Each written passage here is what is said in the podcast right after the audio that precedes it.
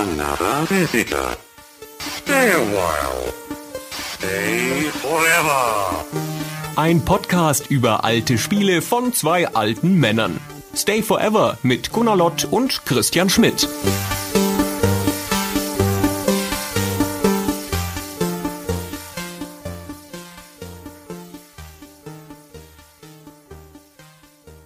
Wir haben uns hier heute zusammengefunden auf meinen spezifischen Wunsch. Das heißt, ich habe den Christian um ein Gespräch gebeten. Und zwar halte ich in Kürze einen Vortrag zum Thema Retro, Wahn, Nostalgie und was die Retrowelle so bewirkt und wo sie herkommt und was das für Gründe hat. Und als Teil meiner Recherche wollte ich gerne mit dem Christian sprechen, der ja ein Experte für Retro-Fragen ist. Der macht ja nicht nur den sensationellen Podcast Stay Forever mit mir, sondern ja auch noch einen Podcast, der sich mit dem aufwachsenden 80ern beschäftigt, wie jeder, der das hier hört, wahrscheinlich schon weiß. Der Podcast heißt Young in the 80s. Ich sage gleich, damit der Christian nicht noch davon erzählen muss. Hallo Christian. Hallo Gunnar. Ich freue mich auf das Gespräch. Das ist ein interessantes Thema. Ich bin mal gespannt. Wir nehmen das jetzt mal testhalber auf. Es ist wirklich als Recherchegespräch, als Erkenntnisgewinn für mich gedacht. Ja, ist mir total wurscht, ob hier ein super Podcast rauskommt oder ob das überhaupt klappt das Gespräch ist, damit ich dabei noch was mitkriege, mir meine Gedanken ordne und hinterher einen besseren Vortrag halten kann. Ich habe mir fest vorgenommen, jetzt ein paar steile Thesen reinzuschmeißen, um zu gucken, was davon sich dann auf dem Kongress wiederfindet. Retro gibt's überhaupt nicht. These Nummer eins. das ganze Thema ist Wenn Quatsch. du gute Sachen sagst, was ist überhaupt Retro? ja? Also ich habe versucht, mich erst über die Begrifflichkeit zu nähern Ja. und zu gucken, ob Retro, das ist ja ein Modebegriff, ob sich das von Nostalgie unterscheidet, weil Nostalgie ist ja so ein Begriff, den benutzt man nicht so hip. Ja, Retro ist, ah, cool, der hm, das macht im Retro-Trend da Sachen. Im Retro-Look, im modernen Retro-Look sagt man ja zuweilen. Und habe gedacht, Nostalgie ist so ein altmodischer, so ein 20er-Jahre-Begriff gefühlt. Und habe gedacht, ich könnte mich darüber so ein bisschen nähern, ob Retro und Nostalgie was anderes ist. Aber eigentlich ist es dasselbe, oder? Also es wird zumindest häufig gleichgesetzt jetzt. Das ist schon eine interessante Einstiegsfrage. Nostalgie, hätte ich jetzt spontan gesagt, ist ein persönliches Gefühl, dem ein vorheriges Erleben vorausgehen muss. Also du kannst nur dann Nostalgie empfinden, wenn du etwas schon mal erlebt hast, wogegen der Retro-Trend entkoppelt ist vom persönlichen Erleben und auch eine größere Massenwirkung hat und auch ja so eine popkulturelle Welle sein kann. Dementsprechend ist es eine Art Phantomnostalgie. Retro-Trend ist Nostalgie nach etwas nicht selbst erlebten. Ist das denn so? Also Teil meines Ansatzes zum Vortrag ist rauszuarbeiten, dass der Retro-Trend im Nerd-Zusammenhang, also in der ganzen Nerd-Pop-Kultur und damit halt auch im Gaming, den wir ja auch meisterhaft bedienen, möchte ich sagen, mit unserem Podcast, dass das was anderes ist als der Retro-Trend anderswo. Und da bin ich sehr gespannt darauf, wie du das begründest. Denn das Offensichtliche sind erstmal die Parallelen zu anderen Retro-Trends. Das gibt es ja nun zu Genüge in der Musik, in der Mode insbesondere, im Design.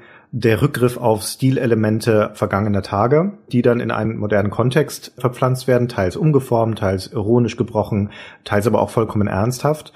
Und das ist in der Retro-Trend bei den Computerspielen ja an der Oberfläche genauso. Also das ist ein Rückgriff insbesondere auf eine Ästhetik aus den 70er und 80ern, der Pixel-Look, aber auch natürlich auf Spielprinzipien, also auf Inhalte und Werte aus dieser Zeit. Mir kommt es so vor, als seien insbesondere die großen Gebiete Mode und Musik Dinge, die sehr periodisch funktionieren. Wo dann halt auch mal ein Retro-Element reinkommt, einfach um so den Geschmack des Tages zu verändern, aber die eigentlich eher periodisch funktionieren. Keine Ahnung, Elektro kommt und geht wieder. Kurze Hosen kommen und gehen wieder. Bestimmte Stoffe kommen und gehen wieder. Und dann wird das mal so reingemischt und zitiert, aber es gibt ja nicht so einen Trend wie ich kleide mich konsequent in den Klamotten der 70er. Jahrelang, immer wieder. Und gibt doch gar nicht so einen starken Rückgriff auf die 70er an sich und auf das Erleben der Gesamt-70er, sondern da wird halt so ein Element auch mal rausgenommen und dann ist es wieder, das ist, kommt es wieder weg und dann kommt es wieder. Also es kann gut in einer Modeperiode von so, keine Ahnung, acht Jahren, kann ich mir dreimal eine Schlaghose kaufen, theoretisch, und werd die auch wieder los und so. Das ist aber, das finde ich, das ist ja nicht Nostalgie. Nee, genau. Genau, das ist halt aber einfach so ein Remix. Und in der Musik ist es auch ein bisschen so. In der Musik, finde ich, hat es noch eine andere Ausprägung. In der Musik ist es so, dass es Leute gibt, die bleiben irgendwo stehen. Das ist viel stärker als anderswo.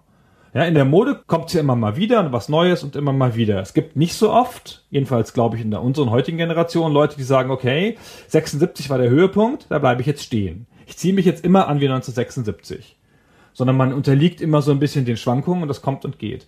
Bei der Musik passiert das sehr wohl. Ja, wenn man halt so sieht, jetzt war gerade auf Facebook, war gerade wieder so ein Trend mit, äh, keine Ahnung, sieben Songs, die dir was bedeuten oder so. Und die Leute so in meinem Alter posten alle Songs, wo der neueste von 1999 ist. Und da denke ich, okay, das ist so ein, eigentlich ein klassischer Ansatz dazu. Ja? Mein Musikgeschmack prägt sich irgendwie aus und dann bleibe ich da stehen und dann ist das halt so. Und dann mache ich aber die neuen Sachen nicht. Ich finde aber in der Nerdkultur und gerade auch im Gaming ist das eine Kultur, die dem Neuen sehr aufgeschlossen ist, gerade neuer Technik sehr aufgeschlossen ist und die trotzdem so eine ganz starke Unterströmung hat von Retro und auch gerade von Retro-Technologie und von Retro-Looks. Anders als in der Musik scheint es das nicht auszuschließen. Es ist vergleichsweise unwahrscheinlich, dass jemand keine Ahnung, jeden Tag nochmal New Model Army hört und aber auch, keine Ahnung, was eine neue Band, ich kenne mich mit neuen Bands nicht so aus.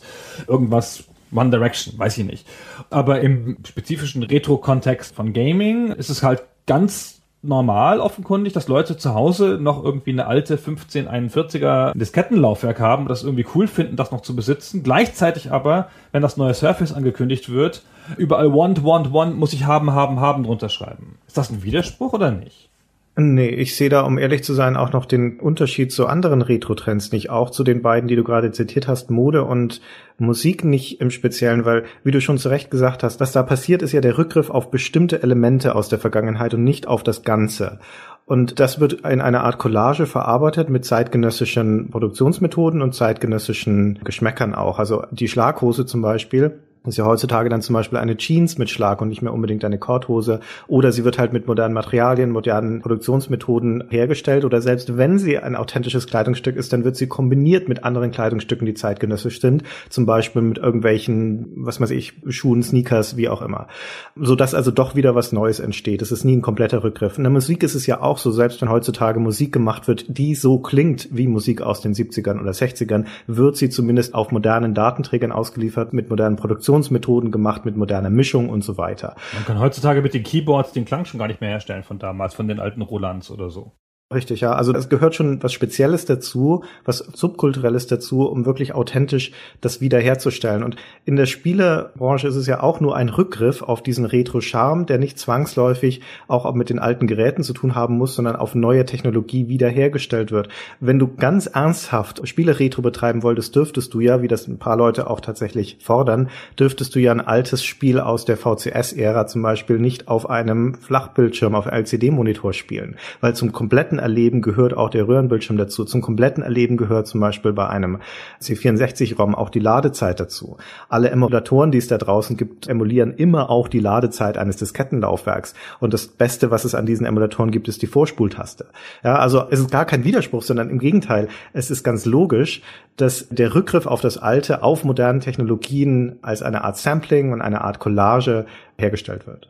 Das gehört zum Retro-Trend dazu. Ich finde das bei Medienprodukten ja schon noch ganz logisch so. Das hat ja dann mal eine bestimmte Ästhetik gehabt oder hat einen Zeitkontext getroffen oder das kann man mit seiner eigenen Vita, seinem eigenen Coming of Age kann man das in Bezug setzen. So funktioniert's ja auch meistens, ja. New Model Army ist für mich immer verbunden mit so einer Zeit Anfang meines Studiums, um mal irgendwas zu sagen. Aber was mich so ein bisschen an dem Nerd-Retro irritiert, ist, dass ja ganz viel davon technisch ist. Also weniger eine gewollte Ästhetik, sondern eine limitierte Ästhetik. Und dass man diese Technik aber auch immer noch irgendwie feiert, obwohl ja Technik per se immer besser wird. Also bei Musik hast du es meinetwegen so, dass Leute sagen, okay, ich lehne das, das MP3 oder meinetwegen auch die CD ab und ich finde einen Schallplattenspieler geil. Aber der will ja nicht einen Schallplattenspieler aus den 70ern haben, sondern der will halt dann einen modernen Schallplattenspieler haben. Das ist eine grundlegende Technologie. Hm. Wohingegen ja man im Nerd-Retro durchaus nochmal eine 1541er oder irgendwas da stehen hat, die ja nur in allen Belangen überholt ist. Da gibt's ja gar keinen Grund mehr, das noch gut zu finden. Das ist halt nur so ein Gefühl. Da ist halt das an ein total obsoletes Stück Technik gekoppelt. Und das ist doch irgendwie, also keine Ahnung, nicht funktionierende Reißverschlüsse aus den 70ern, da hängt doch auch niemand hinterher in anderen Gebieten. Nee, nicht zwangsläufig, aber wenn du dir zum Beispiel ähm, Automechanik, Oldtimer anguckst, da gibt es, das ja auch Technik, ne, da gibt es natürlich eine starke ähm, nostalgische Faszination oder Retrofaszination mit dem ursprünglichen, dem authentischen und auch begreiflichen von dieser Technik. Und das mag analog auch einer der Gründe sein bei Spiele-Retro, dass das eine Technik ist, die durch ihre reduzierte Komplexität noch verständlicher und ursprünglicher und zugänglicher ist. Ist das Aber so? das, was du gerade beschrieben hast mit dem Diskettenlaufwerk zum Beispiel, das wird ja nicht mehr benutzt. Das ist ja seines Nutzwertes entbunden. In diesen Momenten ist zum Statussymbol geworden, zum Ausdruck eines bestimmten Lifestyles, wie das halt häufig ist bei Retro, dass es ja eine bestimmte Art von Lifestyle ist, der damit ausgedrückt werden soll, oder dass man sich zumindest schmückt mit bestimmten Attributen, die man für erstrebenswert hält und die man findet in der Geschichte oder in Stilelementen der Geschichte und dann gezielt rausgreift. Mir erscheint das bei Autos sehr viel verständlicher, weil es da zwei Elemente gibt.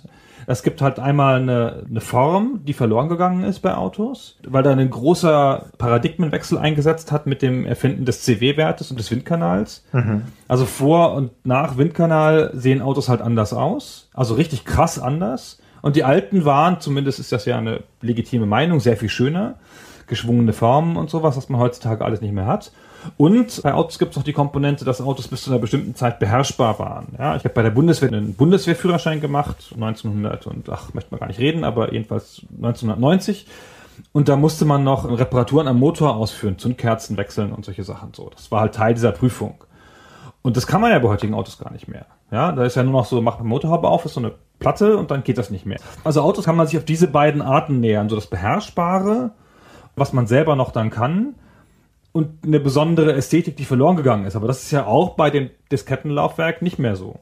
Also beides nicht. Weder die schöne Form noch die Beherrschbarkeit. Das Diskettenlaufwerk ist ja nur ein Symbol. Das Diskettenlaufwerk ist ja ein Symbol für eine Zeit, in der die Spiele auf diesem Medium geliefert wurden, in dem es dazugehörte, das Haptische, dass du es da eingeschoben hast, dass das ein bestimmtes Geräusch gemacht hat und dass du warten musstest, bis das Ganze geladen wurde. Aber wie gesagt, ich glaube, dass das, wenn es heutzutage in einem Retro-Kontext verwendet wird, und da reden wir mit Sicherheit von einer minimalen Nische von Leuten, die sich dafür noch interessieren, dann ist es eben ein Symbol für diese Zeit und nichts mehr, was einen Nutzwert hat. Irgendein Verlag hat eine Zeitschrift rausgebracht, die heißt Nemo. Die hat eine Ausgabe nicht geschafft, aber es ist ganz interessant. Die hat sich nur mit obsoleter Technik beschäftigt. Da war halt Diskettenlaufwerk und ein, und ein Walkman war drauf und so. Da ging es nur um sowas. Und das glaube ich eigentlich, das gibt es anderswo nicht in anderen Gebieten. Also mit obsoleter Technik wirklich. Auch der Walkman ist ja jeglicher Funktionalität beraubt. Ja, ja. Hast du Florian Illis gelesen, Generation Golf? Klar. Ne, ja. Das ist halt der Versuch, dieses Nicken zu erzeugen. Ah ja, hatten wir auch, hatten wir auch, hatten wir auch. Aber ich habe den Eindruck, das geht ja viel weiter. Ja, also so mal so ein Buch zu lesen oder sich mal so daran zu erinnern, in so einem Kontext und zu sagen, ja, ach, wir hatten ja nichts damals, ja, dann damit zu kokettieren. Aber ich habe den Eindruck, diese Faszination, die diese alten Sachen noch ausüben, das scheint mir mehr zu sein als ein normales Nostalgiegefühl. Das scheint mir was zu sein, was auf ein stärkeres Gefühl zurückgeht. Nämlich? Ein starkes Gruppenzugehörigkeitsgefühl zum Beispiel. Was Identitätsstiftendes, genau, wollte ich gerade sagen. Ja. Ja, genau. Eine meiner Grundtheorien ist, dass das ein besonderes Hobby ist. Diese Nerdkultur, die ist ja auch so stark geworden, das ist ja fast nicht erklärbar. Du kannst ja heutzutage gar keinen Film mehr machen, der nicht Nerd-Elemente hat. Keinen großen Kinofilm, ja. Die Superheldenfilme beherrschen ja alles, ja, um mal so typischen und auch ehrlich gesagt, auch Herr der Ringe ist ja noch ein Nerd-Thema vergleichsweise, obwohl das natürlich ein Konsensthema ist. Aber die Nerdkultur, ja, das stimmt natürlich, dass die eine Verschiebung hin, in Richtung Popkultur durchgemacht hat und heutzutage da ein Trope geworden ist, ein Tropus. Aber Nerdkultur ist ja mehr als nur Spiele. Und Nerdkultur speist sich auch nicht primär aus Spielen. Im Gegenteil, wenn diese Nerds heutzutage abgebildet werden, dann hat das Spielen ja nur ganz am Rande damit zu tun. Und vielleicht wird einmal kurz eine Szene gezeigt, wo der Nerd vom Computer irgendwas spielt, weil das eines der Merkmale ist, die identifizieren. Aber der Nerd ist ja viel mehr, ne? Und das Spielen ist nicht Teil seiner wirklichen Identität. Genau. Aber so, ich finde halt, so wie es äh, Big Bang Theory macht, ist es ja offenkundig eine Abbildung der gesamtbreiten Nerdkultur. Das ist ja das, was sie Das Nerd-Klischees, ja. das Nerd-Klischee, ja, das ist ja auch in Teilen gut getroffen. Also man erkennt sich ja da durchaus wieder ein bisschen, ja. Ja. Wenn sie dann halt Schere, Stein, Spock, Schildkröte spielen, nein, wie heißt das nochmal? Aber die interessante Frage ist ja, gehört Retro, gerade auch Technik Retro, zur Nerdkultur mit dazu? Ist das ein definierendes Element der Nerdkultur? Weiß ich nicht, aber mir kommt das so vor, das ist ja eine der Thesen, die zu verifizieren oder zu falsifizieren sind, ist, dass es halt besonders stark ist in der Kultur, die eigentlich vorwärtsgewandt ist. Ja, die Nerdkultur mit Games und allem drum und dran ist ja total an der vordersten Technikfront, ja, immer das Neueste, ist ja eine total super konsumorientierte Kultur, ja, noch viel stärker als andere Kulturen. Ganz ausgerichtet auf den neuesten Film, das neueste Medienprodukt, das neueste Game und so weiter. Und trotzdem gibt es diese ganz starke Unterströmung von Retro, die sich ja sogar noch in der spezifischen Ästhetik äußert. Ja, so und so viel Prozent der Games auf Steam, ein erstaunlich hoher Prozentsatz, weiß jetzt nicht wie viele, aber halt vielleicht zehn oder acht oder sowas, greifen eine Ästhetik auf, die lange vergangen ist. Hm. Ja, mit der ganzen Pixel-Ästhetik. Und das ist ja, und gerade bei Kickstarter-Projekten oder sowas, ist ja eine völlig legitime Ästhetik auch für neue Produkte. Und das ist ja eine Ästhetik, die aus der Limitierung kam. Und das ist jetzt ja sowas, so die, keine Ahnung, die Fernsehästhetik der 70er wiederholen neue Serien nicht so. Ja, also das schlechte Licht der 60er, als man noch nicht die Hochleistungslampen hatte oder sowas. Ja, oder den schlechten Ton von irgendwas. So, das ist halt die Limitierung, die in anderen Medienbereichen waren, sind überwunden, logischerweise durch eine bessere Technik. Und man geht dann nicht dahin zurück und reproduziert die nochmal, um irgendwas zu erzielen. Oder sehe ich das falsch? Also über die Ästhetik wird gleich noch zu sprechen sein, aber die spannende Frage, die du aufgeworfen hast, ist natürlich, warum ist eine eigentlich vorwärtsgewandte Subkultur fasziniert von Altem, von Überholtem, Überkommenem? Wir postulieren jetzt einfach mal, dass das für die Nerdkultur gilt, diese beiden Annahmen, wobei ich immer dazu sagen muss, dass ich mich immer frage, ob es den Nerd als Subkultur überhaupt gibt. Ob es Leute gibt da draußen, die von sich selbst sagen würden, ich lebe den Lifestyle eines Nerds, so wie es Leute gibt, die sagen würden, ich bin ein Punk oder ich bin ein Popper oder sonst irgendwas. Wenn es solche Leute gibt, dann kenne ich sie nicht.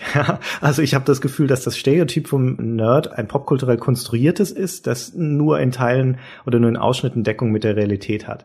Und dass es ein Nerd-Lifestyle in diesem Sinne gar nicht so gibt. Aber Also vielleicht. Nicht pur vielleicht. Aber, also jetzt mal ehrlich, in den Arbeitsumfeldern, in denen man sich bewegt, kann man ja ganz, ganz, ganz hart nerdige Sachen sagen, ohne dass man negativ auffällt. Oder ganz tief in irgendwelche Bereiche gehen. Also die super Ausdifferenzierung kleinster Hobbys ist ja was Nerdiges. Ja, das stimmt natürlich, ja. Aber jetzt nochmal zu der Frage, warum diese Retro-Fixiertheit in einer vorwärtsgewandten Subkultur? Und dann wäre meine erste Annahme, dass eine Subkultur immer etwas Identitätsstiftendes braucht. Genau. Sie braucht eine gemeinsame Grundmythologie und sie braucht eine bestimmte Symbolik und Identifikationsmerkmale, die sie für Mitglieder der gleichen Subkultur erkennbar machen. Ne, Punks ist immer das beste Beispiel, weil das schon im Kleidungsstil und schon in bestimmten Verhaltensweisen, Ausdrucksweisen sehr offensichtlich und nach außen gewandt ist. Und Nerds sind ja eher weniger äußerlich, weniger nach außen gewandt, sondern eher eine nach innen gewandte Kultur oder Subkultur. Ja, mittlerweile erkennt man sie auch gut nach äußerlich, ne? Wie man das Band-T-Shirt auf Konzerten als Erkennungszeichen wählt. Ja, da gibt's ja ganz klare Regeln, was für ein Band-T-Shirt du, du zu welcher Band anziehen kannst. So zeigen sich natürlich Nerds auch durch eine bestimmte T-Shirt-Kultur zum Beispiel. Ja, mittlerweile, genau. Ja, Aber das zuerst in erster Linie sein, ist es genau. ja, äh, genau, in erster Linie ist es ja eine, sagen wir mal, eine Verhaltenskultur und eine Interessenskultur oder Interessensgemeinschaft und Verhaltensgemeinschaft, die da stattfindet. Und wenn man dann identifiziert hat, das als eine Art Gruppe, eine Gruppenzugehörigkeit, eine Art ne, Subkultur, dann ist die Frage, okay, was gibt uns wirklich für gemeinsame Erkennungszeichen? Und das mag was Banales sein, wie die Hornbrille zum Beispiel, von der ich noch nicht mal sicher bin, ob das was Selbstgewähltes ist von den Nerds. Aber wenn es was Selbstgewähltes ist, dann könnte es natürlich sein, und das ist jetzt eine steile These, dass die technikaffinen Nerds für sich aus der Technikhistorie Symbole gewählt haben, die für sie aussagekräftig sind und identitätsstiftend sind. Und das könnte zum Beispiel, also wir haben das Big Bang Theory schon genannt, das kann eine Faszination für alte Comichelden Superhelden sein, für Kinderspielzeuge, aber eben auch für alte Technik und da insbesondere in die Kombination von beiden, also von alten Spielen. Zum Beispiel, genau. Ich glaube, dass dieser Retro-Trend in einer vorwärtsgewandten Kultur, wenn es ihn gibt, dass der damit zu tun hat, dass die Nerd-Kultur, wenn es sie gibt, in ihren Ausdifferenzierungen, ja, oder in ihrer wolkigen Zusammengehörigkeit, dass die gerade äh, Wachstumsschmerzen hat. Seit ein paar Jahren. Ich glaube, die kommt nicht damit klar, in ihrem Kern dass das so schnell Mainstream geworden ist. Noch schneller als andere Sachen. Also Punk ist ja auch schnell Mainstream geworden und so, aber gestern war es noch der totale Außenseiterkultur. Und plötzlich ist Big Bang Theory die meistgesehene Serie in Amerika. Also vielleicht die zweitmeistgesehene mit NCIS oder so. Ja, da gibt es ja so Untersuchungen, dass Big Bang Theory die stärkst gesehene Serie in den Metropolen ist und hier dieses Navy Criminal Investigation Dings da, bla, dieses NCIS. Rip, Rip, ja, NCIS, genau. Das ist die meistgesehene Serie auf dem Plattenland. Mhm. Aber dass überhaupt eine Serie wie Big Bang Theory, die jetzt natürlich ziemlich mainstreamig ist, aber in den ersten Serien wirklich, also auch, glaube ich, schwer zu dekodieren war, für Leute, die nicht da eine Affinität dazu hatten, dass die jetzt so stark ist, mit, keine Ahnung, 17 Millionen Zuschauern pro Folge, ist ja schon ein Zeichen dafür, dass diese Kultur angekommen ist und dass die Superheldenfilme und die Science-Fiction-Filme und diese ganzen Sachen wiedergekommen sind. Und ich glaube, dass man halt an vielen Stellen immer mal wieder sieht, dass die Kultur das nicht so gerne hat. Oder manche Leute der Kultur das gerne, das ist ja auch bei der Musik so, ja, das ist der alte Witz mit, ah, die Band ist ja voll scheiße jetzt, hört ja jetzt jeder. Ich kannte die schon, als sie noch in kleinen finnischen Clubs gespielt haben. Und so ist das jetzt, glaube ich, auch. Hm. Und das ist jetzt ein bisschen komisch, so. Das war eine stark identitätsstiftende Kultur. Das war nämlich mal, glaube ich, das erste Mal, dass es möglich war, für die ganzen uncoolen Leute Avantgarde zu sein. Avantgarde waren nämlich immer die coolen Leute. Ist ja ganz klar, das Skateboard kommt auf. Wer fährt? Die coolen Leute. Rauchen, trinken, kämpfen, in der Disco. Alles machen die coolen Leute. Ey, die Inliner kommen. Das machen die coolen sportlichen Leute. Ja, und was machen denn die Loser? Die CB funken und basteln mit dem Lötkolben und keine Ahnung, zu Hause sitzen und lesen. So, und dann plötzlich ein technisches Gerät, das auch noch irgendwie identitätsstiftend ist in der Gruppe, ja, weil man ja dann sich mit der, in der Gruppe versammelt, alle uncoolen Leute zusammen. Und ich möchte mich da nicht von absetzen. Ich war, bei mir ganz genauso, ja. Und dann hatte man was. Man musste nicht mal ein besonderes Talent haben, wie die Typen, die Skateboard gefahren sind und sich da die Anerkennung der anderen geholt haben, sondern man musste es einfach nur machen. Durch den Konsum durch einen Medienproduktkonsum. Und das war auch noch ein Refugium gegen die Erwachsenenwelt. Mhm. Ja, so wie Heavy Metal oder sonst irgendwas, ja, oder bestimmte Musikrichtungen. Nicht nur hatte man was eigenes gegen die coolen Leute, sondern auch noch gegen die Erwachsenenwelt. Und ich glaube, das war ganz schön stark und hat eine ganze Generation oder ganze Reihe von Leuten ganz schön geprägt.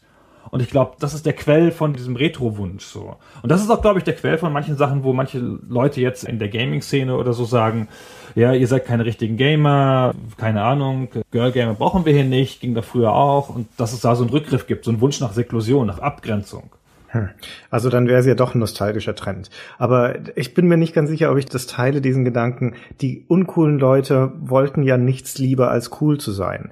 Und wenn die Skater da draußen oder die coolen Jungs da draußen den uncoolen die Hand gereicht hätten gesagt hätten, hey, sei einer von uns, na, hätten die doch nicht zweimal drüber nachgedacht.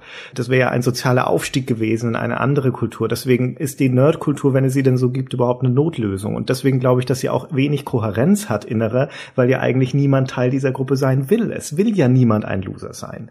Ja, aber du warst doch plötzlich cool als Loser. Ja, wann warst du denn cool als Loser? Jetzt mit Big Bang Theory bist du cool als Loser, aber das ist ja eine bestimmte Art von Loser in Anführungszeichen, die ja auf ihre Art und Weise trotzdem Gewinner sind. Und die Serie an sich ist ja unerträglich geworden ab der zweiten Folge, weil die ja auf einmal raus aus ihrer Nerdkultur eine Normalität entwickelt haben mit Beziehungen und mit Romantik hier und heiraten da und was weiß ich. Das ist einfach auf den Kopf gestellt und pervertiert hat auch noch diesen Gedanken oder der Coolness der ersten Folge Folge, dass es eben Außenseiter sind, die mit bestimmten Außenseiterproblemen hadern. Ja, aber das sind sie ja dann nicht mehr.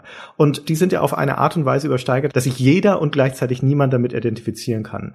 Ich bin mir auch nicht sicher, ob das jetzt ein Beweis dafür ist, dass die Nerdkultur an sich im Mainstream angekommen ist, weil ich meine, ich kann mir Arztserien anschauen, ohne dass ich Arzt sein möchte. Ich kann mir Anwaltsserien anschauen, ohne dass ich Anwalt bin oder sein möchte. Ja, das ist halt ein bestimmtes Milieu, das da abgebildet wird. Aber deswegen ist es noch keine identitätsstiftende Kultur. Also jetzt mal ganz kurz noch ein Wort zu Big Bang Theory. Dass Big Bang Theory, so wie es in der ersten Staffel war, einfach nicht witzig war für Leute, die die Popkulturreferenzen nicht verstanden haben. Ja, und das ist also, also das erst ist, dann Mainstream anders. geworden oder erst dann richtig breitenwirksam geworden, als sie diese spezielle Art von Insider-Witz aufgegeben haben. Genau, das haben sie dann aufgegeben. Aber gut, wir sprechen ja von einer Serie, die schon vorher wahnsinnig erfolgreich war. Also auch schon als sie total nerdig war. Ja. Die haben halt nur erkannt, dass man halt noch erfolgreicher werden kann. Ja, leider, ja. Ja, also das ist natürlich schlecht geworden dabei. Aber wie gesagt, ich glaube schon, dass du damit cool geworden bist, weil A, war es ja auch einfach in sich cool. Ja, es ist ja cooler als CB-Funken, plötzlich mit diesem Computer zu hantieren. Und du warst ja dann plötzlich in der Gruppe cool. Und ich glaube, das ist schon was anderes so. Ja, weiß ich nicht. Das ist ja eine eskapistische Kultur. Es geht ja um das Fliehen aus dem an sich nicht sonderlich erquicklichen Dasein. Ob das jetzt in der Rollenspielgruppe ist oder vor dem Computer. Es geht ja immer darum, jemand andere zu sein als der, der man ist, wogegen andere Subkulturen ja eine ganz feste und fast schon aggressive Identität entwickeln, die sie abgrenzen von allen anderen und die offensiv nach außen getragen wird, dieses Anderssein. Wogegen das Nerd-Anderssein etwas sehr Privates, Subjektives und Verhuschtes ist. Das stimmt. Aber deswegen ist es ja trotzdem da. Ja. Ja. Und es gibt ja ganz klare Sachen, die Nerds tun, die andere nicht tun, an denen du das ja so ein bisschen herleiten kannst. Mindestens mal Pen and Paper Rollen spielen oder sowas. Und diese Erkennungszeichen, ich glaube, die sind damals halt dann natürlich nicht so wie die Punks ihren Iro tragen oder die Fußballfans ihre Farben tragen. So haben die Nerds natürlich nicht dann sozusagen ihre Sachen zur Schau getragen. Das kam erst später, als es akzeptiert war. Aber in der Rückschau sind das natürlich Erkennungszeichen, mit denen man eine Coolness verbindet, weil man das gut definiert, weil er das durch die Jugend gebracht hat. Also da steckt noch eine andere Annahme jetzt generell dahinter, die ich nochmal auf den Prüfstand stellen möchte, nämlich dass das Games Retro oder Technik Retro ausgeht von der Nerd-Subkultur. Und ist das denn wirklich so? Ist es auch was, was dieser Nerd-Subkultur exklusiv gehört? Oder ist es nicht so, dass zum Beispiel im Hipstertum ja auch ein starker Retro, ein wahnsinnig starker Retro-Bezug vorherrscht, der sich auch auf technische Dinge ausweitet, die Polaroid-Kamera zum Beispiel oder den Walkman oder wie auch immer, ja, das Wählscheibentelefon. Und du hast vorher schon kurz angedeutet, den Schwarm von neueren Spielen, die es gibt, die sich einer alten Ästhetik bedienen, richten die sich wirklich ausschließlich an ein Nerd-Publikum, also auch an ein älteres, oder nicht doch an ein jüngeres, neues Publikum? Das ist ganz interessant, weil wenn du halt polarisieren willst, machst du Pixel. In unserem Umfeld, sag ich mal, also in Games-Firmen und so und Leute, die stark mit Games verwoben sind, da sind die Pixel eine völlig normale, da, da fragt auch niemand, ja. Die Kollegen hier aus Berlin, die netten mit ihrem Curious Expedition, die machen halt so ein Pixel-Ding und da fragt keiner, warum habt ihr das Pixel gemacht? Habe ich noch nie gehört, dass die damit konfrontiert werden. Aber man merkt ja an Reviews von Usern auf Steam und im App Store so, dass es halt einen Haufen Leute gibt, die das nicht dechiffrieren können. Die sagen, das ist schlechte Grafik. Hässlich, oder warum machen die keine moderne Grafik oder gute Grafik? Warum machen die schlechte Grafik? Das kann dann noch so artsy sein und so stylisch. Es geht dann komplett dran vorbei. Und vielleicht ist das auch so in, in, in der Hipster-Kultur, dass die Leute fragen, warum tragen die diese Bärte? Ich verstehe es nicht. Sieht doch scheiße aus. Man könnte sich nicht rasieren? ja, keine Ahnung. Vielleicht ist das ein Teil davon. Ja, das ist halt so eine, keine Ahnung, elitäre Coolness, die dann normale Leute nicht verstehen können. Aber da scheint es mir, das ist häufiger, dass junge Leute das nicht verstehen. Das ist wirklich interessant, weil eigentlich sollte man ja meinen, dass es bei einem Retro-Trend, zumindest wenn er in den popkulturellen Mainstream übergeht oder übergehen will, dass er dann universell dechiffrierbar sein muss. Und dass eine Voraussetzung dafür, dass das überhaupt eine breitenwirksame Retrowelle sein kann, diese Dechiffrierbarkeit ist. Aber wie du schon zu Recht sagst, für Pixelgrafik gilt das nicht oder zumindest nicht für jede Art von Pixelgrafik. Genau, schon komisch. Und es gibt ja jetzt auch mittlerweile Pixelgrafik, die sich extra von Retro absetzt. Die sagt, wir machen Pixel, weil Pixel geil sind, aber es ist nicht Retro-Look. Schaut hier, wir haben diese und jeden, keine Ahnung, Lichteffekt noch dazu oder so. Ich kann das nicht so gut unterscheiden, aber das offenkundig können Games-Hipster das unterscheiden. Also vielleicht, also steht der Begriff der Nerdkultur dem auch so ein bisschen dem Verständnis im Wege. Ja? Vielleicht ist das auch einfach eine zu hohe Hürde, um was zu überspringen. Aber mir kommt es halt schon vor, dass das halt sehr stark ist. Und mir kommt es in anderen Bereichen weniger stark vor, aber vielleicht bin ich auch mit anderen Bereichen nicht so zu Haus. Um nochmal generell auf die Motivation von Retro-Trends zurückzukommen, unabhängig davon, in welchem Segment sie stattfinden. Ich glaube, dass eine der starken Motivationen, warum es Retro-Trends gibt oder warum bestimmte Merkmale aus alten Stilen in den Gegenwartsstil Einzug finden, das ist, dass bestimmte Attribute damit verknüpft sind, die man für erstrebenswert hält. Also Beispiel Kleidung. Wenn du jetzt rückgreifst auf Designs aus den 20er Jahren, dass zum Beispiel dann eines der Attribute, die da mitschwingt, die Lebensfreude der Roaring Twenties ist. Ja, oder aus den 50er Jahren das Heimatgefühl oder dieses sehr lokale, sehr geborgene oder eine bestimmte Eleganz aus anderen Zeiten. Es sind bestimmte Attribute, die mitschwingen in einer sozusagen kollektiven Erinnerung an diese Zeit, die halt von popkulturellen Mainstream getragen und weiter transportiert wird. Und das ist, glaube ich, bei Retro-Trends immer der Fall, unabhängig davon, in welchem Segment es stattfindet. Das hieße also im Games-Bereich, dass wenn man sich Stilelementen aus der Vergangenheit bewusst bedient für moderne Produkte, dann ist das auch ein Rückgriff auf bestimmte Attribute, die damit zusammenhängen. Was für Attribute könnten das sein in Bezug auf Retro-Ästhetik oder auch Retro-Spielmechanik? Eines der plastischsten Beispiele, das wir in den letzten Jahren hatten in Bezug auf eine Spielmechanik, ist die Rückkehr von Permadeath und von Roguelike-Ideen, von Schwierigkeitsgraden, ja. genau. Der Gedanke, dass ein Spiel sich im Scheitern erschließt, ja, und dass eine bestimmte Art von Zeit und Skill-Investment dazu notwendig ist, um Spiele spielen zu können. Also, dass das ein Wert an sich ist, wenn man sich Spiele erarbeitet. Und das ist was, was eigentlich ein neuer Trend ist. Das ist eine Gegenreaktion auf im Mainstream immer leichter werdende Spiele.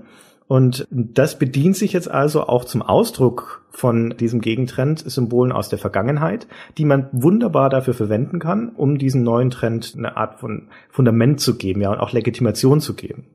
Hm. Wobei der stärkste Vertreter des erhöhten Schwierigkeitsgrades gerade ein Vertreter ist mit Dark Souls, der die Ästhetik gar nicht mitnimmt. Die alte. Hm, das stimmt. Also bist ja. du sicher, dass das in anderen Bereichen so ist, dass die Zeit so explizit mitschwingt? Ich habe nämlich gerade das Gefühl, dass in der Musik manchmal, aber auch in der Mode gerade oft nicht, dass der Kontext nicht mitgenommen wird. Dass nur noch sozusagen, also mal stumpf, das Schnittmuster oder sowas, aber dass dazu, wenn ich jetzt keine Ahnung, einen Hemdenschnitt sehe irgendwo, der in den 20ern vielleicht mal modern war, dann habe ich noch nicht den Ballsaal vor Augen oder so. Also ich habe das Gefühl, dass die Mode so stark aufs Remixen aus ist, um da mal einen moderneren Begriff zu nehmen für irgendwas, was die Mode schon immer tut, hm. dass es in der Mode belanglos ist, wo das herkommt mittlerweile. Also wenn es belanglos ist, wo es herkommt, wenn keine geschichtliche Konnotation mitschwingt, dann ist es per se nicht retro wenn es nicht mehr identifizierbar ist als etwas geschichtlich Verortbares, dann ist es auch kein Retro, sondern dann ist es halt nur ein Stilelement. Glaube ich nämlich auch. Ich glaube nämlich, bei der Mode gibt es das gar nicht so stark, bis auf ein paar ausdrückliche Anleihen, ja, das halt mal auch ein komplettes Kleidungsstück oder meinetwegen der Frack kommt mal wieder oder sowas, ja. Aber eigentlich gibt es das da nicht so oft. Und in der Musik scheinen mir die Trends größer zu sein. Dann kommt halt die Gitarre wieder, ja, die akustische Gitarre und dann geht sie danach wieder und so. Aber da scheint mir das weniger zu sagen, okay, die akustische Gitarre war groß in den 60ern, das interessiert keinen Menschen mehr. Sondern das ist dann eher was mit zu tun hat mit, da wird dann Rückgriff gemacht auf Simplizität, auf Ehrlichkeit, Authentizität. Und das ist gar nicht so stark zeitlich verknüpft habe ich den Eindruck. Ja, also diese Sehnsucht nach einer bestimmten, oft illusorischen Authentizität ist bestimmt eine Grundströmung von Retro-Trends, unabhängig davon, auf welche Zeit sie zurückgreifen. Aber dennoch, wie gesagt, wenn es als Retro identifizierbar sein soll, dann muss es auch eine bestimmte zeitliche Verordnung haben. Und das ist in der Mode für mich sehr, sehr stark greifbar. Wenn du zum Beispiel das Blumenmuster und den weiten Rock nimmst, weil es Symbole der Hippies sind und da eine bestimmte Art von Lebenseinstellung auch mitschwingt. Genauso wie in der Nietenjacke der Punks oder in der zerschlissenen Jeansjacke oder wie auch immer. Aber sind das nicht immer nur sehr einzelne Zitate? Es kommen ja nicht komplette Sets wieder, oder? Es kommen noch mal so einzelne Sachen wieder. Ja, natürlich sind es Zitate, die entweder, also es kann natürlich auch sein, dass du sie ironisch trägst. Ja, das ist ja immer eine Möglichkeit. Aber wenn du sie ernsthaft trägst, also wenn du diese Zitate ernst nimmst, dann sind sie ein bewusster Rückgriff auf eine bestimmte Mentalität einer Zeit. Ich meine, ein Stil trägt ja immer Stilattribute. Ein Stil muss ja definierbar sein. Und diese Attribute sind im Stil enthalten. Mhm. Ich warte ja ganze Zeit darauf, dass der Hut für Männer wiederkommt, aber er will nicht. Ums Verrecken kommt er nicht wieder. er ist heute die, die Mütze ist der Hut für Männer. Ja, aber warum kommt der Hut nicht wieder? Es müsste doch mal langsam so sein. Hm. Mad Men war doch schon. ich meine, alle haben Mad Men gesehen und der Hut kommt nicht wieder? Tja. Das verstehe ich nicht. Vielleicht ist er einfach zu unpraktisch als Kleidungsstück. Quatsch, Hut ist voll super. Ja, fang du doch an, geh mit gutem Beispiel voraus. Nein, ich kann das nicht tragen. Ich habe keinen Hutkopf. Ich schon, ich kann jeden beliebigen Hut tragen. Genau, du musst das machen. Genau. Aber komischerweise alle Männer, die ich sehe mit Hut, die ziehen sich auch ansonsten komisch an. Nein, natürlich kommt der Hut deswegen nicht wieder. Also wenn wir jetzt mal den klassischen Filzhut nehmen, weil der aufgeladen ist mit bestimmten Attributen. Und zwar mit etwas sehr konservativen Althergebrachten, mit dem Opa oder mit dem Bayern irgendwo im Gebirge. Du kannst einen Hut also nur ironisch tragen. Du kannst ihn nicht ernsthaft tragen, weil du dich sonst automatisch identifizieren würdest mit dieser Art von Milieu.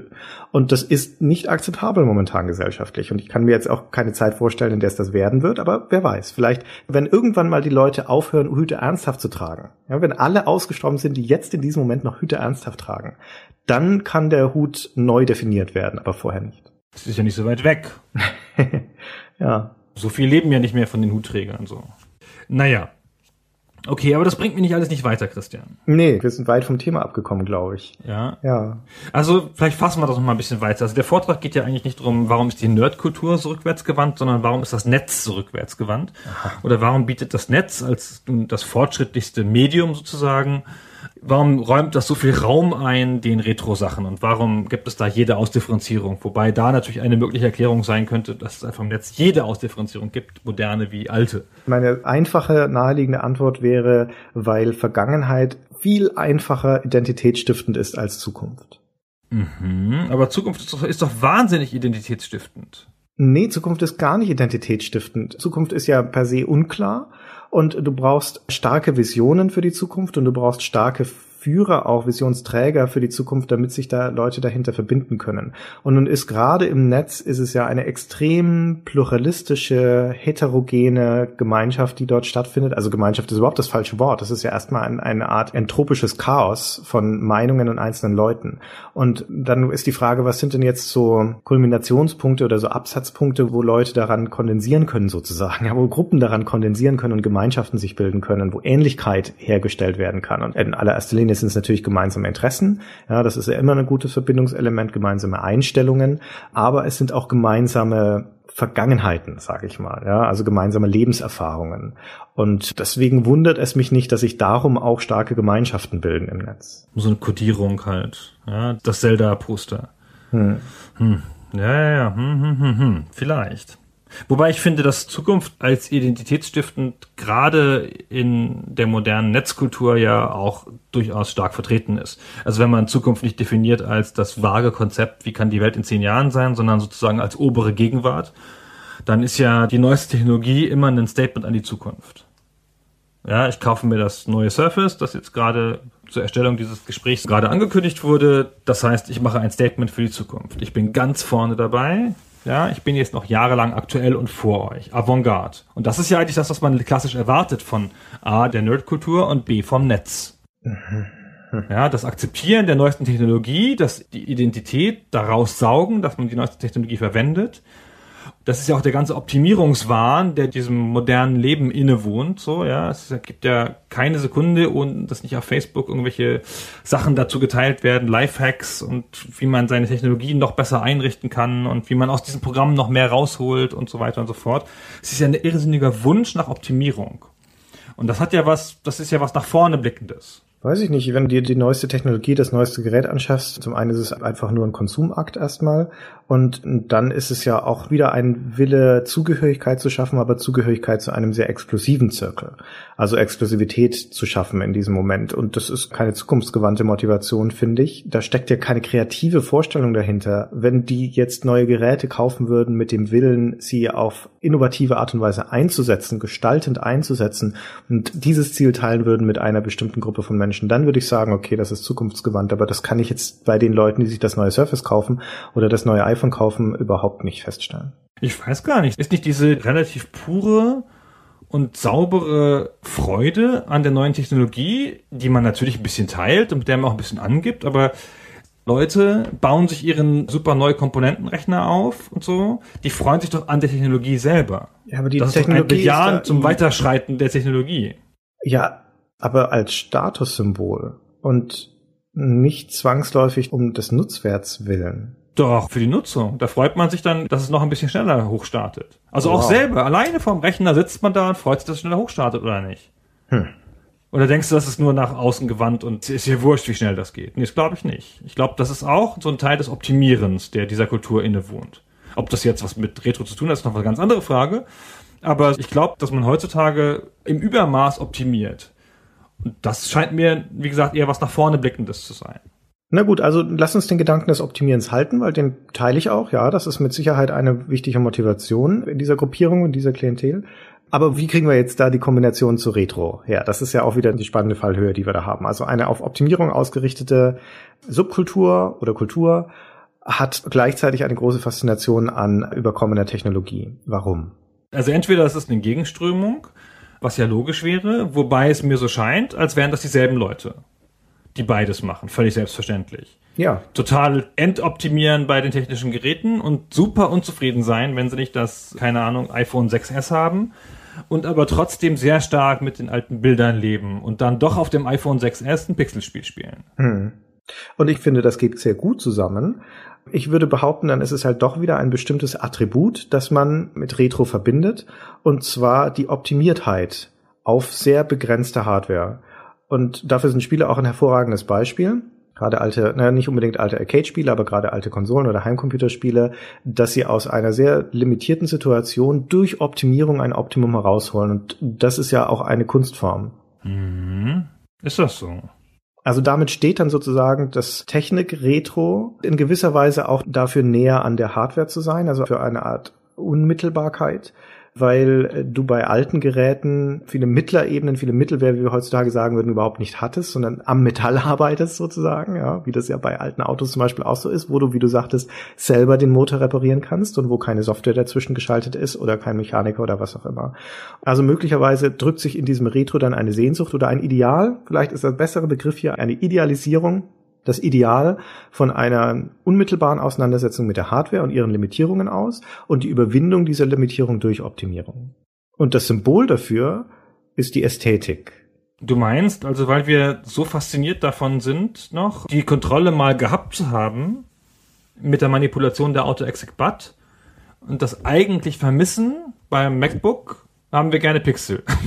ja, wir sind ja, wenn du dir das, genau, das MacBook oder noch schlimmer, dir das iPhone oder das iPad anschaust, du bist dir mehr ausgeliefert. Du hast ja überhaupt keinen Durchgriff mehr auf dieses Betriebssystem. Um ehrlich zu sein, auch ich als Anwender von einem iPad, ich will's gar nicht. Ich dachte am Anfang, als ich mir das iPad dann, als ich es bekommen habe, um Gottes Willen, da verabschiedet sich ein Teil von meiner Identität. Ich bin jemand, der das Betriebssystem verstehen möchte, der den Computer auf Komponentenebene verstehen möchte. Ich bin jemand, der meinen Computer zu selbst zusammenbaut und selbst das ist ja schon eine Selbsttäuschung. Ich verstehe ja kein Windows, was mir das Windows alles vorenthält. Das gaukelt mir ja auch nur vor, dass ich einen stärkeren Durchgriff auf die Hardware hätte aber das, was unter der Haube passiert, keine Ahnung davon. Ne? Aber es geht um die Illusion. Die gleiche Illusion, warum Deutsche insbesondere auf jeden Fall ein Auto mit Gangschaltung fahren wollen, selbst wenn die Automatik viel effizienter ist heutzutage.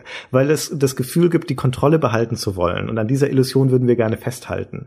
Und Retro steht also ganz exemplarisch für das Ideal der Kontrolle über die Hardware. Mhm. Und bei Autos ist es ja nicht anders, ja. Es hat ja diesen Anschein von authentisch, wenn du einen Oldtimer fährst. Ja, da hast du noch alles selber unter Kontrolle. Da musst du noch den Choke ziehen. Ja, da musst du noch, was weiß ich, machen, den Motor selber ölen, alle 200 Kilometer und so weiter. Will natürlich keiner mehr heutzutage. Deswegen wird's idealisiert. Und was für ein Scheiß das war, die Auto-Exec-Bugged und die Configsys umzukonfigurieren, was wir an Lebenszeit verloren haben. Aber wenn ich da heute drauf zurückschaue, dann mit einem Tränchen in den Augen, ja, mit dieser nostalgischen Verklärung, dass ich denke, wow, da, da habe ich noch begriffen, wie mein Rechner funktioniert. Ja, da konnte ich noch, äh, fast noch, dass ich das doch selber programmiert hätte, obwohl es ja da auch schon nicht mehr der Fall war.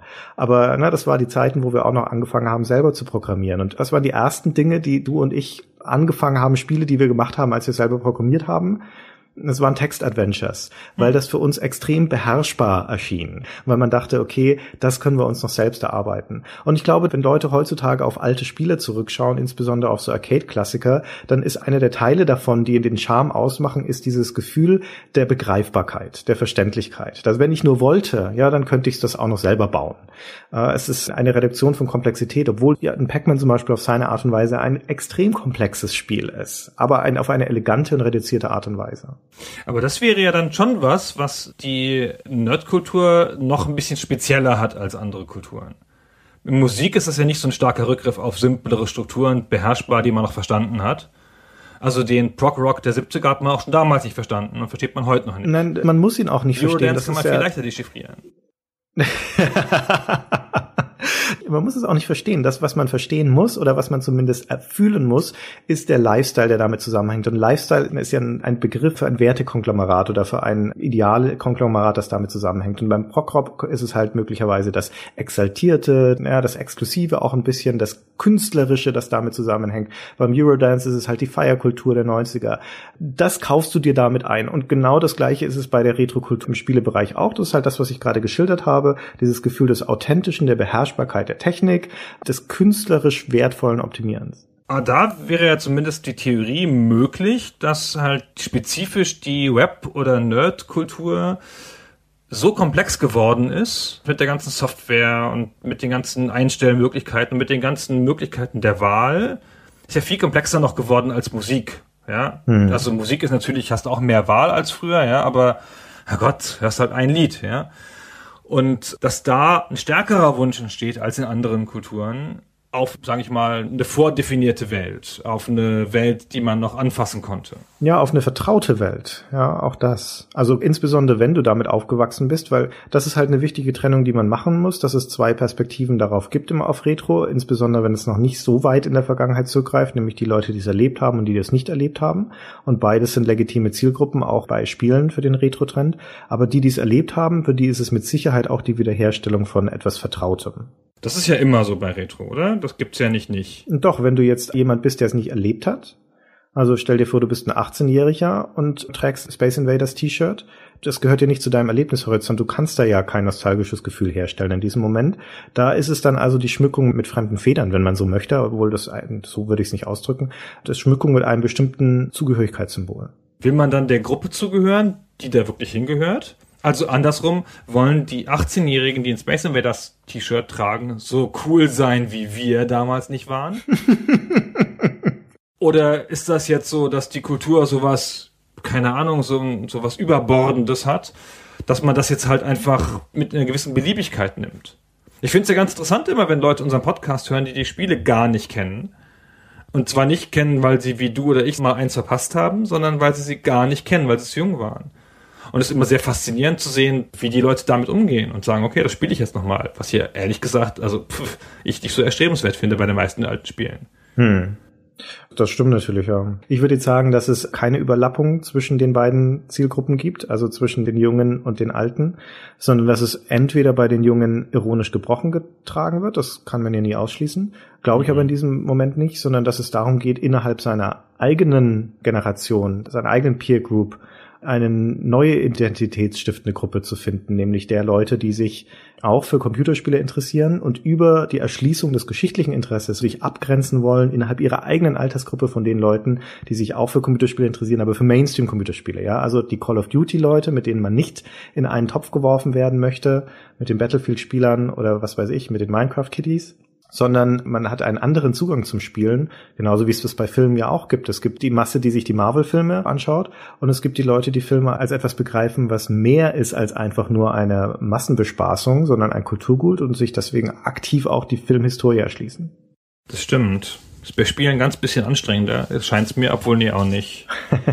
seit Let's Plays auch nicht mehr. Nee. Du musst ja nicht mehr selber spielen. Und seit unserem Podcast sowieso nicht mehr. Ja, stimmt. Ja, da gibt es überhaupt keinen Grund mehr, alte Spiele zu spielen. Wir erzählen ja alle. Obwohl ich finde aber auch alte Filme echt, also ist ähnlich schmerzhaft wie alte Spiele. Die Ästhetik ja. hat sich so weit entwickelt. ja. Man ist so gewohnt, stimmt. dieses moderne Schnitttempo, dass man halt in alten Filmen, wo die mal zehn Minuten die Einstellung halten fast, ja, boah, ey, das ist dann schon, geht, schon, geht einem schon auf die Nerven. Ja, schon Filme aus unserer Jugend, aus den 80ern sind heutzutage schwer zu ertragen. Insbesondere für Leute, die damit nicht aufgewachsen sind. Insbesondere die Frisuren. Ja, auch das, ja. Und die Musik. Das ist das Problem. Na gut, also die Webkultur ist gar nicht rückwärtsgewandt so richtig und wenn dann unterscheidet sie sich in der Rückwärtsgewandtheit gar nicht so sehr von anderen Medien. Ja, ich würde sagen, sie ist gar nicht so zukunftsgewandt, wie du das postulierst. Das, ah. das ist eher das, wo ich nicht so sicher bin. Die Rückwärtsgewandtheit, ah, schwierig. Rückwärtsgewandtheit hat ja so eine reaktionäre Komponente, die dann da mitschwingt. So, dass rückwärtsgewandt gleichzeitig zukunftsverweigernd heißt. Und das stimmt ja nicht. Ein Retro-Trend heißt ja nicht automatisch, dass man sich in die Vergangenheit zurücksehnt und sich der Zukunft verweigert.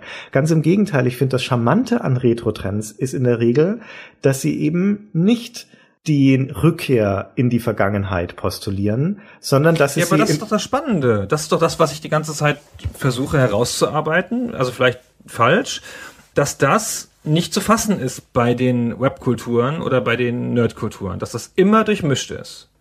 Wohingegen bei der Musik es vollkommen normal ist, dass man keine Musik hört nach 2000. Kenne ich 100 Leute, die halt einfach aufgehört haben, Musik aktiv sich neu zu erschließen und immer noch die Rolling Stones hören. Es gibt vermutlich auch genügend Spieler, äh, und werden zunehmend mehr werden, die auch keine Spiele mehr spielen, die nach 2000 hergestellt wurden. Bin ich nicht sicher. Hm. Also dann haben sie ganz mit dem Spielen aufgehört, das kann sein. Hm. Aber Leute, die halt, also gibt es das wirklich? Leute, die halt Gamer sind und das halt immer noch irgendwie nutzen, sagen wir mal, was weiß ich, zwei Stunden die Woche, um mal irgend so ein Limit zu sagen, wo man schon so ein bisschen Engagement für aufbringen muss oder eine Stunde die Woche. Und die wirklich nur alte Spiele spielen und halt Remakes von alten Spielen auf dem iPhone. Gibt es das wirklich? Ich glaube ja. Ich weiß nicht, ob das jetzt schon so ein mainstreamig ist und das ist mit Sicherheit nicht gleichzusetzen mit insgesamt dem Retro-Trend. Aber gerade bei den älteren Menschen gibt es ja eine Art von, tja, wie, wie nenne ich das jetzt? Äh, mit zunehmendem Alter eine abnehmende Bereitschaft, sich mit Neuem auseinanderzusetzen oder hineinzuversetzen, aus einer Art, ich sage einfach mal Bequemlichkeit. Und die haben ja in der Regel gerade, wenn sie in ihrer Jugend viel gespielt haben, so wie wir beide, einen richtig breiten Katalog von Spielen, auf die sie zurückgreifen können. Also du und ich, wir müssten für den Rest unseres Lebens kein neues Spiel mehr anfassen. Wir könnten mit großer Abwechslung und Begeisterung uns einfach nochmal viele Male durch die Lieblingsspiele unserer Jugend und Vergangenheit spielen. Ja, aber ich müsste auch kein neues Buch mehr anfassen. Ja, genau. Ja, ehrlich gesagt, ja. auch die Fernsehserien habe ich schon genug konsumiert. ja. Ja, und wie ist diese Zielgruppe der mit der Vergangenheit zufriedenen Konsumenten, wie ist die trotzdem noch erreichbar für die Industrie? ausschließlich auf dem Wege der Retroverbrämung. Ja, du musst uns ködern, und ich sage jetzt einfach mal frech uns, das ist jetzt, ich meine, wir sind ja noch an neuen Spielen interessiert, aber ich verallgemeine jetzt einfach mal und sag uns, du musst uns ködern mit Dingen, die uns vertraut sind und die uns suggerieren, dass wir jetzt uns nicht auf allzu viel Neues einlassen müssen, wenn wir dieses Spiel spielen. Und das klingt jetzt schlimmer, als es ist. Das klingt so nach Verkalkung und sowas. Aber wir sind Leute, die für uns in unserem Leben viele Entscheidungen schon getroffen haben, die einigermaßen gefestigt sind. Und je älter man wird, desto gefestigter ist man mit seinem Geschmack. Und desto weniger hat man eine Ambition darauf, jetzt noch groß Neues kennenzulernen. Aber es ist natürlich auch einfach ein Optimierungsprozess, der da stattfindet. Ja? Also ein Effizienzprozess. Wenn ich mich sehr gut arrangieren kann mit dem, was ich schon kenne und daraus noch große Befriedigung rausziehen kann, habe ich keine so große Notwendigkeit, mich mit Neuem auseinanderzusetzen. Das ist ja die Definition von konservativ. Das ist natürlich andersrum. Wenn ich Rolling Stones Fan bin und der Fan einer bestimmten Art von Musik und dann halt einfach aufgehört habe, irgendwas anderes zu hören, jemals, und auch nicht auf neue Musik mich einlasse, dann kann ich das ja mein Leben lang durchhalten. ist ja gar kein Problem. Die Rolling Stones gibt's immer noch, die touren bis ins nächste Jahrtausend wahrscheinlich. Notfalls mit so Gehirnen nur noch in so Gläsern. Hm. Und die alten Platten werden ja nicht per se schlechter.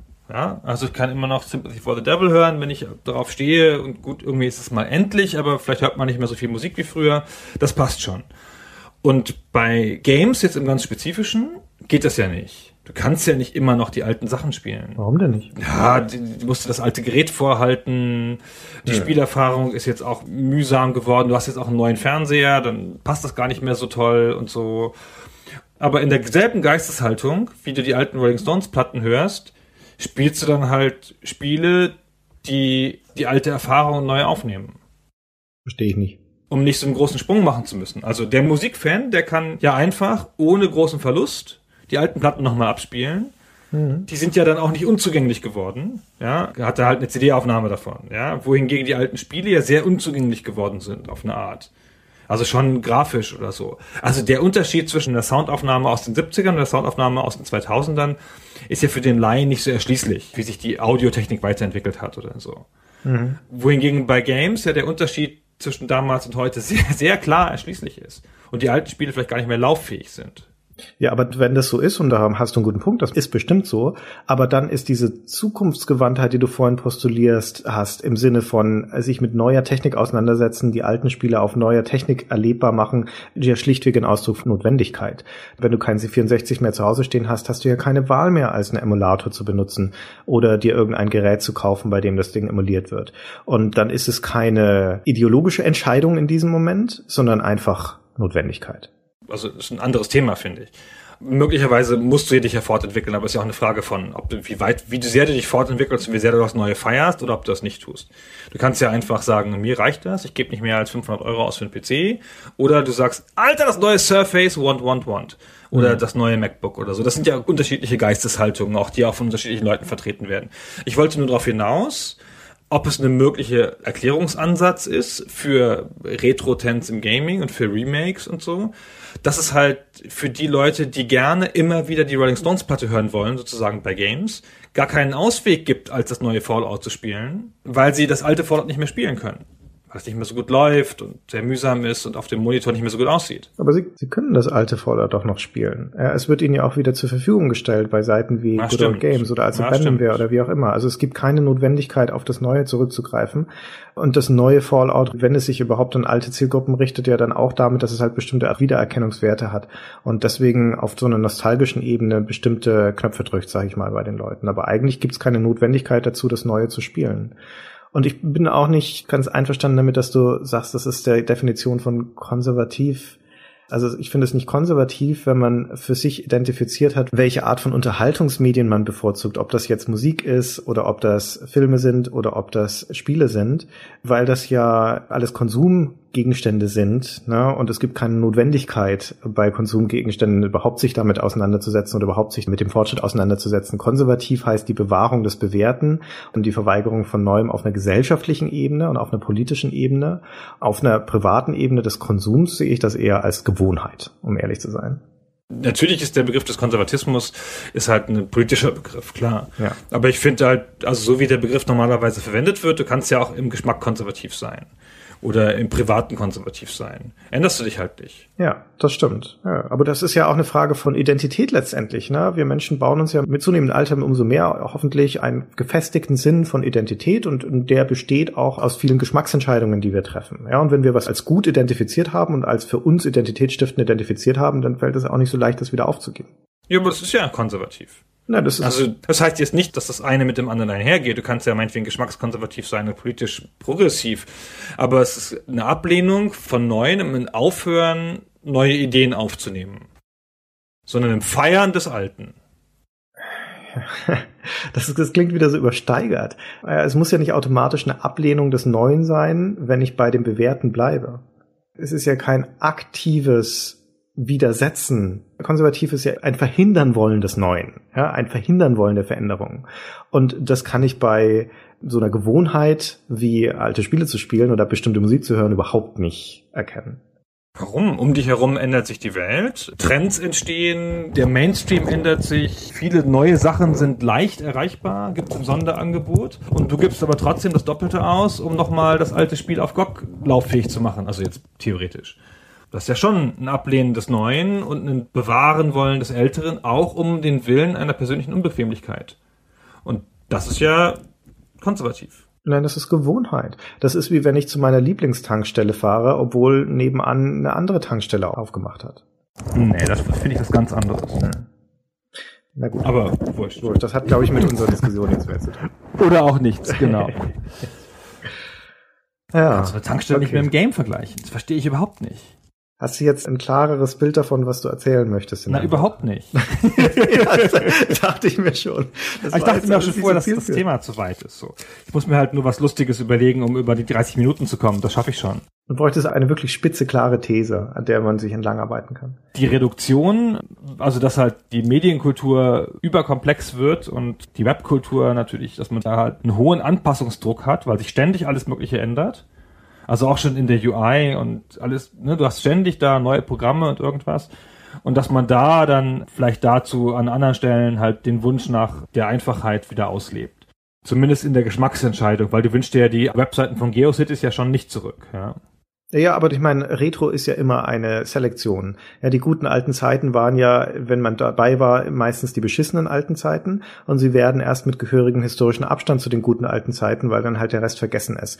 Und Retro heißt, die Dinge herauszugreifen, die erstrebenswert sind und positiv waren und den Rest zu vergessen. Und das beste Beispiel ist nochmal das Diskettenlaufwerk, das wir vorhin hatten, bei dem du fünf Minuten warten musstest, bis das Spiel geladen wird. Das denkt keiner mehr mit, wenn er Diskettenlaufwerk sieht. Ja, das interessiert sich auch heutzutage keiner mehr dafür. Das ist ein unerstrebenswertes Attribut.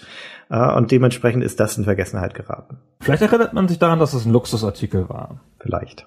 Auf eine Art. Ich meine, das hat 600 Mark gekostet damals. Hm. Ja, dafür kriegst du heute ein Netbook oder sowas oder ein iPad. Also für den ungefähren entsprechenden Kaufwert.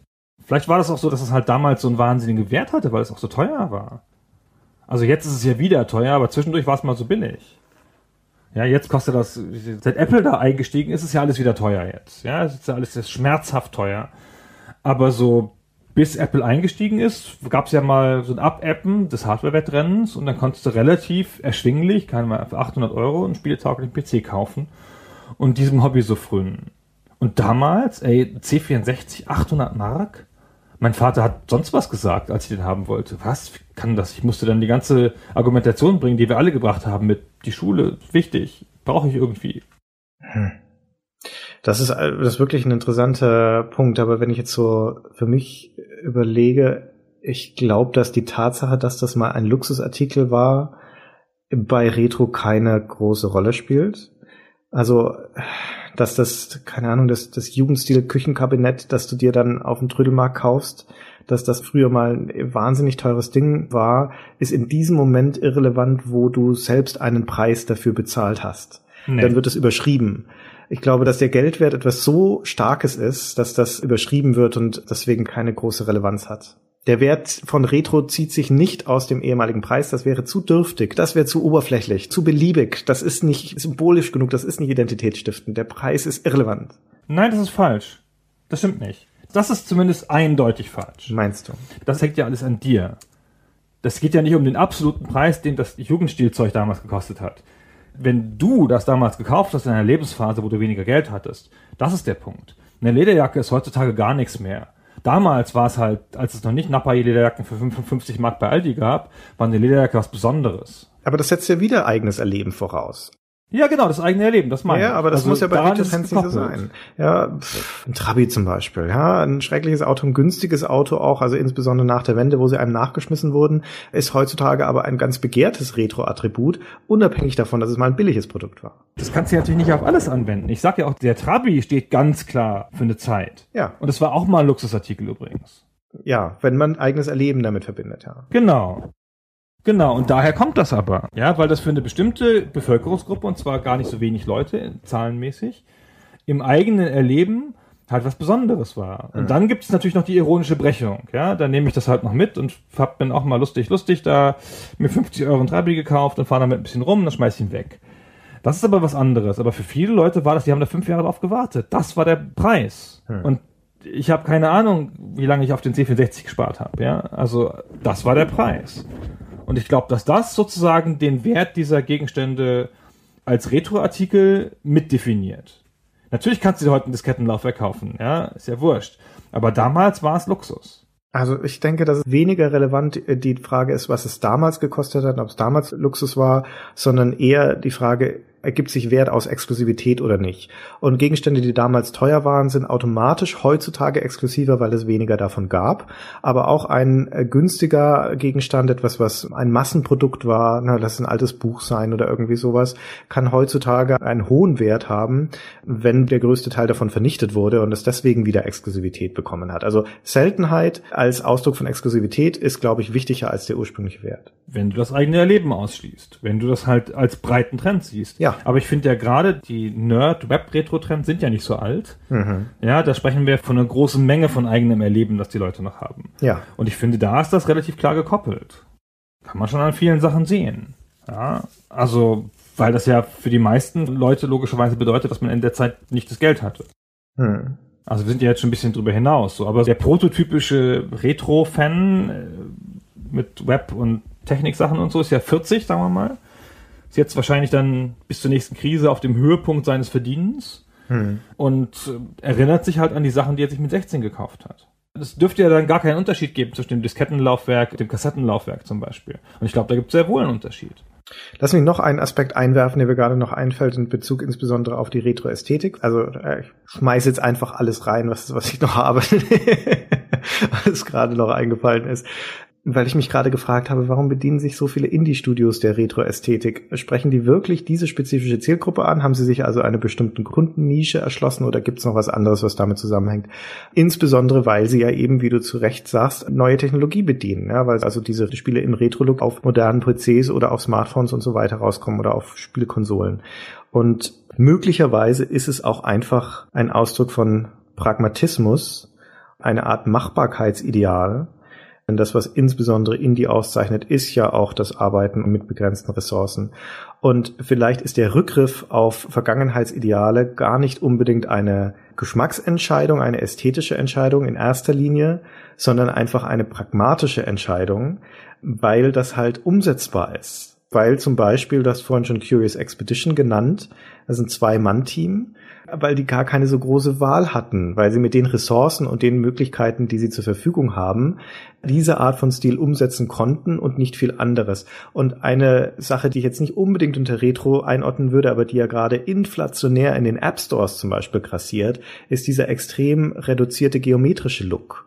Ja, sehr pastellige Farben, einfache Linien, Kreise und so weiter, wo es massenhaft Beispiele davon gibt.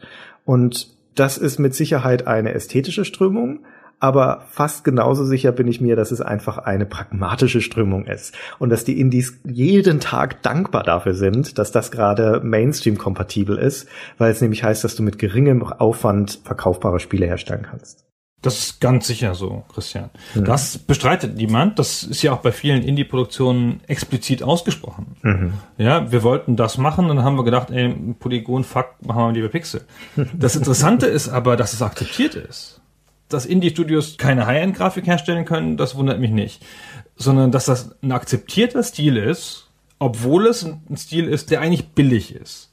Dass es halt nicht was ist, wo man sagt, okay, das ist billig, sondern dass das halt so was zum Schwingen bringt, was künstlerisches, was verloren gegangen ist, was Call of Duty nicht kann, dass es ein akzeptierter Stil geworden ist. Und das mhm. hat schon was damit zu tun, dass das eine Verankerung im Retro hat. Ja, aber ja. es gibt eben bestimmte Zielgruppen und das ist auch dann wieder das, das Schöne daran, die heutzutage den Retro-Bezug nicht mehr verstehen müssen in dieser Ästhetik, um sie trotzdem schätzen zu können. Und das beste Beispiel dafür, für ein Spiel, das das transzendiert, seine Ästhetik oder den Retro-Bezug seiner Ästhetik ist Minecraft.